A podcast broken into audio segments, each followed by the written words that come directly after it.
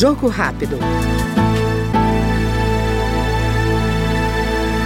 Deputada Júlia Zanata, do PL de Santa Catarina, destaca a transformação em lei de projeto de sua autoria que concede o direito acompanhante para a mulher que realizar exame com sedação.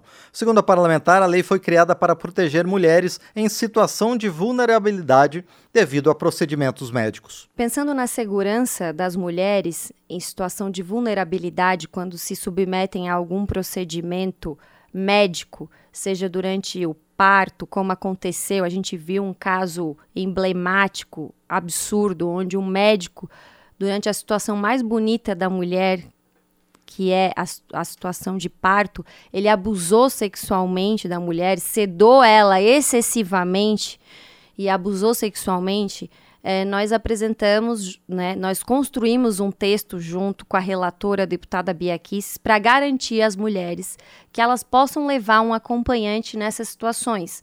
Porque em alguns casos estava sendo negado à mulher esse direito. Então agora é lei.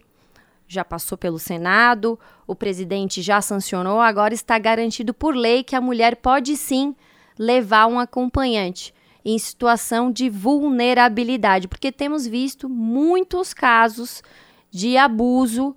Né? Nós respeitamos a profissão do, dos médicos, dos enfermeiros, mas a mulher tem essa situação de vulnerabilidade e por isso garantimos agora em lei que ela se sinta mais segura.